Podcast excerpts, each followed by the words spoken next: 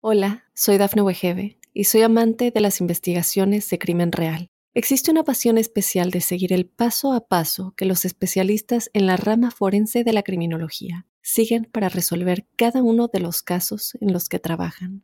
Si tú, como yo, eres una de las personas que encuentran fascinante escuchar este tipo de investigaciones, te invito a escuchar el podcast Trazos Criminales con la experta en perfilación criminal, Laura Quiñones Orquiza, en tu plataforma de audio favorita.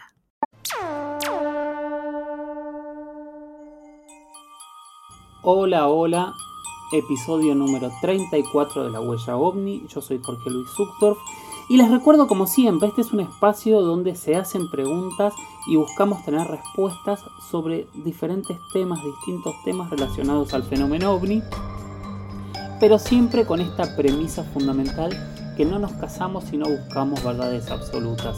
Yo les prometo una cosa, cuando entren a estos programas van a entrar con preguntas y yo espero que cuando salgan tengan muchísimas más preguntas que respuestas.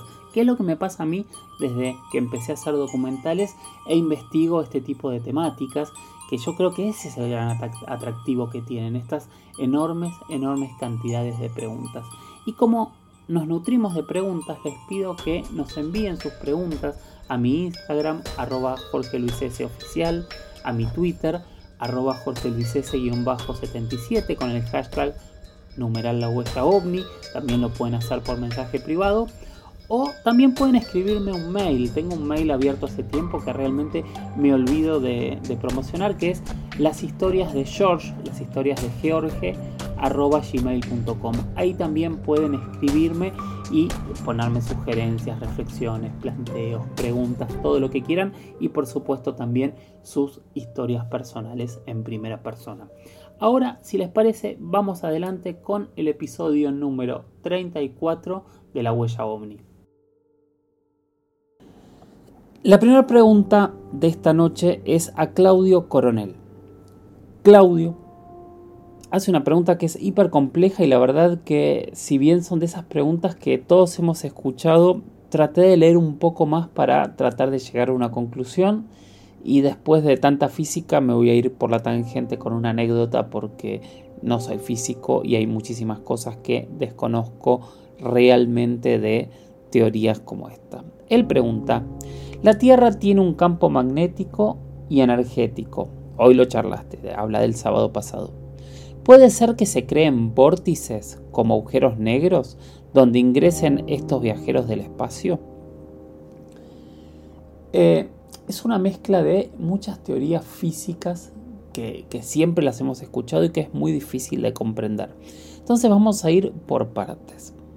Los vórtices de energía tienen que ver con dos cosas. Primero, un vórtice es eh, ¿cómo decir? Un remolino, un remolino de agua, un remolino de viento. Bueno, hay una teoría que existen este tipo de remolinos energéticos, en donde confluye una gran cantidad de energía y se generan puntos similares a lo que ocurre con un huracán, con un ojo de huracán, etcétera, etcétera. Lo estoy diciendo de manera muy básica, muy bruta y pido disculpas si hay físicos escuchando y que tal vez puedan corregirme y explicarlo mucho mejor. Los vórtices de energía en realidad están relacionados con la teoría cuántica de las cuerdas, ¿no? En donde se habla que hay por lo menos de 10 a 70 dimensiones y que estas dimensiones estarían interrelacionadas por estas supercuerdas eh, que se unirían a través de la energía. Y a partir de ahí hay un planteo de coexistencia de diferentes dimensiones, de diferentes realidades y a partir de estos vórtices de energía sería el punto de unión o encuentro de estas, eh, de, estas dimensiones. Para nosotros como eh, entendedores básicos podrían llegar a tratarse de puertas en donde se pueda traspasar de una a otra dimensión. Agujeros negros, que es una teoría bastante anterior, ya hoy bastante avanzada y comprobada, son lugares del universo, lugares finitos del universo, en donde se concentra una gran cantidad de materia en una porción muy pequeña del universo. eso genera un campo gravitacional muy fuerte que incluso no permite que la luz salga del agujero negro. Dentro de, la fuerza gravitacional que tienen los agujeros negros, lo que generan es eh, un espacio que se llama horizonte de sucesos, en donde desde un punto el observador no puede percibir ni el tiempo ni los sucesos que le suceden a un, a un segundo observador del otro lado del agujero negro. O sea, de alguna manera estaría viviendo en una realidad o en una dimensión distinta por más que estén en la misma dimensión. Los agujeros negros claramente en la Tierra no están. ¿Por qué? Porque si estuviesen, nosotros estaríamos atrapados dentro de esta enorme eh, gravedad que primero nos aplastaría y nos mataría a todos y no dejaría que nada saliese. Pero el planteo es si se puede entrar por un agujero negro y salir en otro punto de la galaxia. Eh, que puede ser una teoría, es difícil de comprobar, es difícil de plantear, pero todo esto puede eh, suceder. Al día de hoy son teorías que no se han comprobado y al día de hoy son algunas explicaciones que nos dan ciertos investigadores para lograr entender por qué en algunos sitios aparecen y desaparecen elementos que parecerían que hay indicios que son exógenos a nuestro planeta. Bueno, él plantea si esto se podría dar en la Antártida. La Antártida está llena de misterios y está repleta de intentos de investigación y de explicaciones. Hace poquitas semanas hablábamos de este estudio donde se encontraron estos neutrinos que eh, podrían llegar a, viajar a otras dimensiones con otro tiempo que iría hacia atrás. La NASA eh, contradijo un poco el estudio, pero en realidad lo que contradijo la NASA era que no era un estudio de ellos, sino que es un estudio que está haciendo un físico de la Universidad de Hawái en la Antártida, pero que está financiado por el GPL, que es un departamento de la NASA. Eh, la Antártida está llena de misterios. La Antártida tiene eh, funcionamientos distintos de gran parte de la física del planeta y se está intentando explicar por qué. Y acá viene mi tangente que prometí al principio de la explicación. Y mi tangente es la siguiente. La Antártida es un lugar donde se han registrado muchísimos, muchísimos avistamientos ovnis y objetos que no se han podido explicar. De hecho, muchos de esos avistamientos y objetos que no se han podido explicar han formado parte de comunicaciones oficiales sobre ovnis. El primero de ellos ocurrió en 1965 en la isla Decepción. La isla Decepción es una isla que ya como su nombre eh, lo dice, eh, lo que se han encontrado los primeros navegantes que llegaron a ella. Hoy por hoy ahí hay una base argentina, hay una base chilena y hay una base británica. En 1965 empezaron a suceder extraños avistamientos en el cielo que en realidad venían desde varios años atrás. Si no me falla la memoria, los primeros avistamientos extraños en Isla Decepción empezaron en el 63.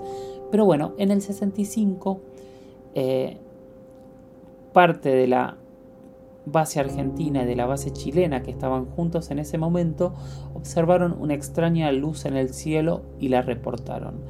Esa luz llevó una investigación Después interrogó a todos los testigos y se llegó a una conclusión de que era un ovni, o sea que no sabían qué era, y tanto la Armada Argentina, la Marina Argentina, como eh, las fuerzas eh, del ejército chileno, ambos dieron declaraciones a la prensa, declaraciones oficiales, en donde decían que su personal había observado un ovni en la isla de Decepción y que no habían hasta ese momento logrado darle una explicación. Con los años el tema fue... Eh, nunca más fue hablado oficialmente por ninguna de las dos fuerzas, ergo si se les llegó a dar algún tipo de explicación, no, no llegó a hacerse pública de manera oficial nunca más. Entonces, sí, hay muchísimos, muchísimos elementos en la Antártida que nos sorprenden. Miramos la Antártida con preguntas. Tal vez allí haya muchas de las respuestas que no hemos encontrado en el resto del planeta. De hecho, hay teorías que tal vez debajo de, esa enorme capa de hielo que tiene un promedio de más de 2 kilómetros de, profundidad se encuentren los, los, vestigios de las antiguas civilizaciones que podrían explicar gran gran parte de lo que ha ocurrido en nuestro planeta. No lo sabemos. Hola, soy Dafne Wegebe y soy amante de las investigaciones de crimen real. Existe una pasión especial de seguir el paso a paso que los especialistas en la rama forense de la criminología siguen para resolver cada uno de los casos en los que trabajan. Si tú, como yo, eres una de las personas que encuentran fascinante escuchar este tipo de investigaciones, te invito a escuchar el podcast Trazos Criminales con la experta en perfilación criminal, Laura Quiñones Orquiza, en tu plataforma de audio favorita. Seguimos comunicándonos con el numeral La Huella OVNI, nuestro hashtag. En Instagram yo soy arroba Jorge Luis oficial, arroba Jorge Luis oficial y en Twitter soy arroba Jorge Luis S 77. Jorge Luis S 77. Síganme, eh, vean el material, comenten y ahí es el espacio donde me pueden hacer todas las preguntas que quieran. Yo respondo sobre todos los temas, podemos conversar, podemos sacar conclusiones, pueden contarme experiencias. Ya empezaron a contarme experiencias eh, personales y a partir de la semana que viene las, las vamos a ir contando. Hoy teníamos un programa con muchísima, muchísima información y de hecho mientras lo voy grabando me doy cuenta que estoy cada vez más eh, fuera de tiempo y en el momento voy a tener que tomar decisiones de qué temas también nos van a quedar para la semana que viene. Ahora seguimos con nuestra tanda de información, de preguntas y respuestas. Había muchísimas preguntas que nos hablan de la relación de los militares y de las investigaciones oficiales del fenómeno ovni. Obviamente eh, todo esto parte a partir de parte a partir. Todo esto parte desde las declaraciones del Congreso de los Estados Unidos y de la Comisión que durante años investigó el tema ovni en la actualidad en el país del norte. Pero, pero, nosotros vemos cómo en el resto del continente siguen apareciendo noticias, incluso oficiales, sobre la temática ovni. De hecho, la que más me llamó la atención, que es de la que quiero que conversemos ahora un rato, es sobre la Fuerza Aérea Peruana que se pronunció públicamente sobre un reporte de avistamientos de ovnis sobre el cielo de Lima. De hecho hay un comunicado y yo ahora voy a subir una nota para que la vean que es impresionante. Y lo que dicen es que aviones de la Fuerza Aérea de Perú confirmaron el avistamiento de dos objetos voladores no identificados sobre el cielo de Lima el 27 de febrero de este año. Encima sumamos y seguimos sumando elementos a qué está sucediendo este año. Y esta pregunta que nos hacemos constantemente, ¿hay más avistamientos este año o estamos mirando más hacia el cielo? Bueno, claramente eh, los avistamientos militares no es que estamos mirando más hacia el cielo. Bueno, entonces, esta noticia que fue confirmada por la CNN, por la Fuerza Aérea Peruana después, eh, se presentó al Centro de Intereses Aeroespacial de Perú y de allí al Departamento de Investigación de Fenómenos Aeroanómalos de Perú, que es la oficina que desde hace muchísimos, muchísimos años tiene la Fuerza Aérea de Perú para tratar de explicar qué es lo que está volando sobre los cielos peruanos y que no tiene explicación. Trabajan en cada caso, intentan mirar todas las perspectivas y tratar de, encontrarle lógica a qué es lo que sucede en cada uno de los casos. Sobre el caso de, febrero de este año, lo que explican es que el evento fue reportado, que el evento existió, que los pilotos lo observaron muy cerca de la isla de San Lorenzo, que eran dos objetos y que hoy por hoy se encuentran investigando qué es lo que sucedió. Esperemos que en el corto plazo podamos tener algún tipo de conclusión de qué es lo que vieron los pilotos de la Fuerza Aérea Peruana. Hay opciones de que se trate de un cometa, hay opciones que se trate de algún tipo de globo o incluso de basura espacial. Ahora, los pilotos siempre están expuestos a cometas, globos y basura espacial. Cuando ven algo distinto, ¿es que se han confundido o es que no saben lo que es? Yo recuerdo en la década del 80 también en Perú hubo un caso muy fuerte y que hasta el día de hoy yo creo que es uno de los casos más interesantes e importantes eh, en relación a un avión de combate y a un ovni. Todo ocurrió en la base de La Joya, a principios de la década del 80, cuando La Joya es en el sur de Perú, cuando en una base que tenía tecnología rusa encontraron una especie de globo arriba de la base, arriba justo de la pista de, de aterrizaje, y mandan a un piloto, Oscar Santamaría, con la orden de derribar a este objeto. El piloto despega, se acerca al objeto y según sus propias palabras le dispara una ráfaga de 44 obuses. Obuses son em, unas balas del tamaño de una botella de gaseosa, de un termo de mate, le dispara 48 de, esos, de, de esas municiones. Y lo que cuentan tanto de tierra como el propio piloto, piloto es que las balas pasaron a través del objeto como si fuese una especie de gelatina intentó acercarse, intentó volver a disparar, el objeto empezó a realizar movimientos eh, fuera de la física, subía, se detenía de golpe, lo acompañaba y estuvo varios minutos intentando acercarse y el objeto parecía jugar con el avión hasta que el avión de Santa María prendió la luz de combustible y tuvo que regresar a la pista. Al ver que no podían hacer nada, no volvió a salir otro avión y el objeto estuvo sobre la pista todo el día. Hubo más de 2.000 testigos de este hecho, todos de la Fuerza Aérea Peruana, y en ese momento se dio la orden de no hablar del tema. Y hasta 2002, que se creó la Oficina de Investigación OVNI, el tema fue secreto. Fueron 20 años de silencio de uno de los casos más increíbles que ha tenido un avión de combate con un ovni. A partir del 2002 el caso se comenzó a hablar y el piloto contó su versión, los testigos contaron su versión y hoy no sabemos qué fue lo que pasó en la base de La Joya. Sí sabemos que es uno de los casos más sorprendentes con lo que nos hemos encontrado.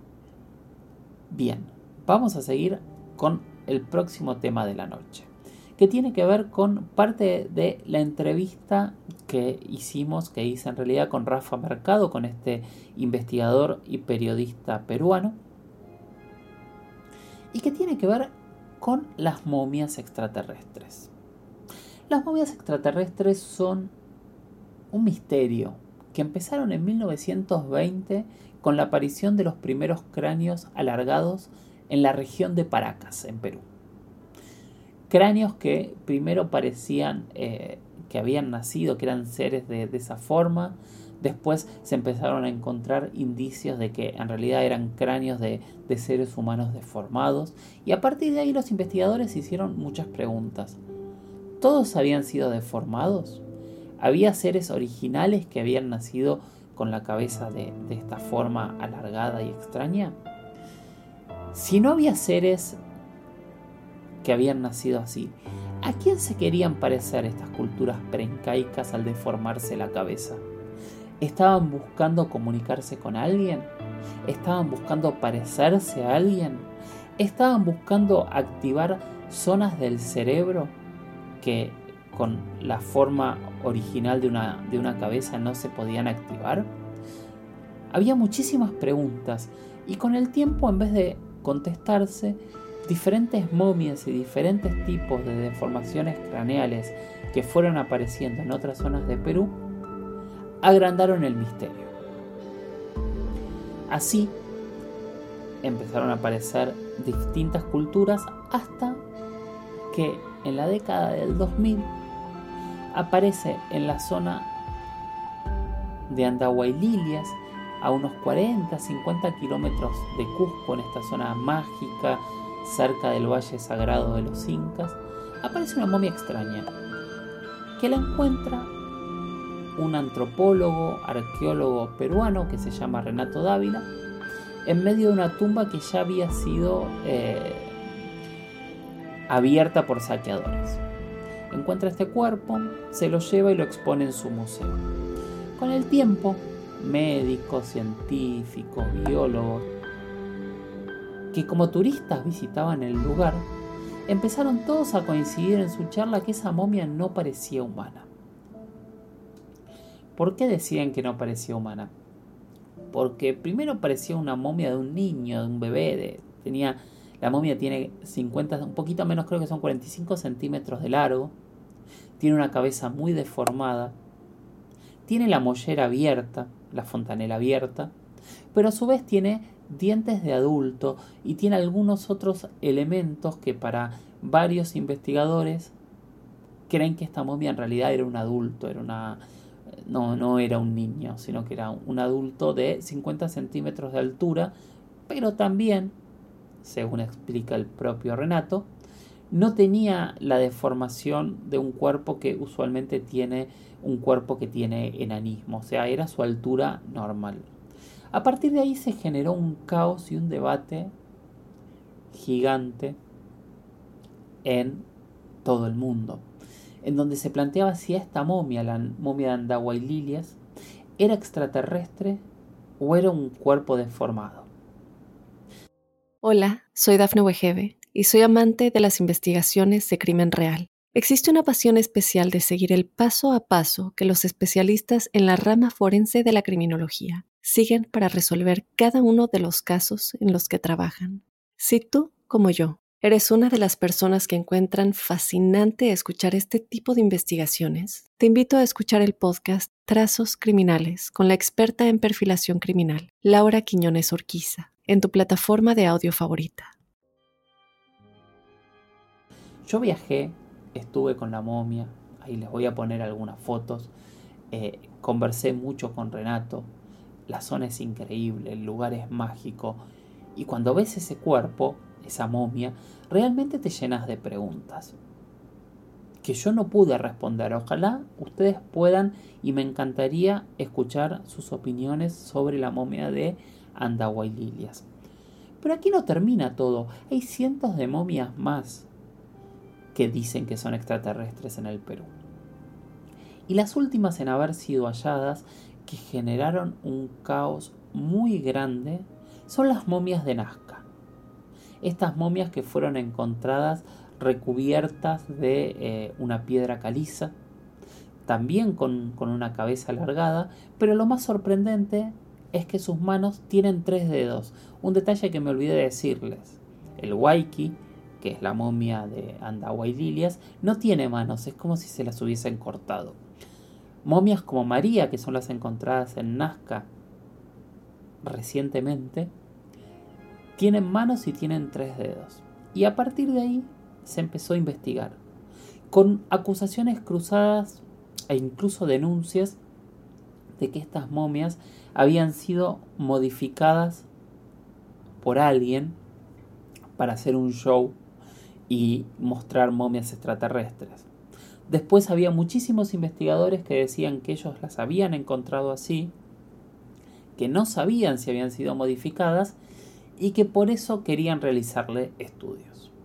Bien, se realizaron estudios, algunos de esos estudios concluyen que no puede haber conclusiones, otros de esos estudios concluyen que las momias son reales y hay una enorme cantidad de científicos escépticos que quieren seguir estudiando porque están totalmente seguros que las momias de Nazca son un fraude. Están ahí que las podemos ver que en Perú antiguo han aparecido muchísimas cabezas deformadas y nosotros nos seguimos preguntando por qué deformaban las cabezas así. ¿A qué buscaban parecerse? ¿Por qué tantos relatos, dibujos y descripciones de seres de otros planetas hechas por supuestos testigos, hechas por supuestos contactados, se asemejan tanto, tanto a estas momias peruanas. ¿Hay coincidencia? ¿Es casualidad? ¿Qué piensan ustedes? Cabe destacar, cabe destacar que estos pueblos han tenido muchísimos misterios y muchísimas cuestiones que hasta el día de hoy no se han logrado explicar. Les dejo el tema para que sigamos pensando, para que analicemos, para que pensemos. Final del episodio 34 de la huella ovni. Gracias por haber llegado hasta aquí. Ojalá programa a programa eh, empecemos a tener cada vez más herramientas y esas herramientas los hagan llegar a cada uno a sus conclusiones personales y propias.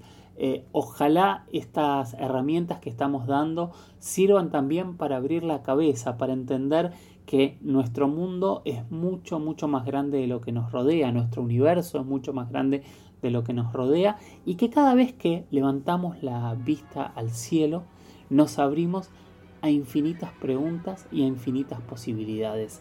Gracias por estar ahí y nos escuchamos en el próximo podcast. Chau, chau.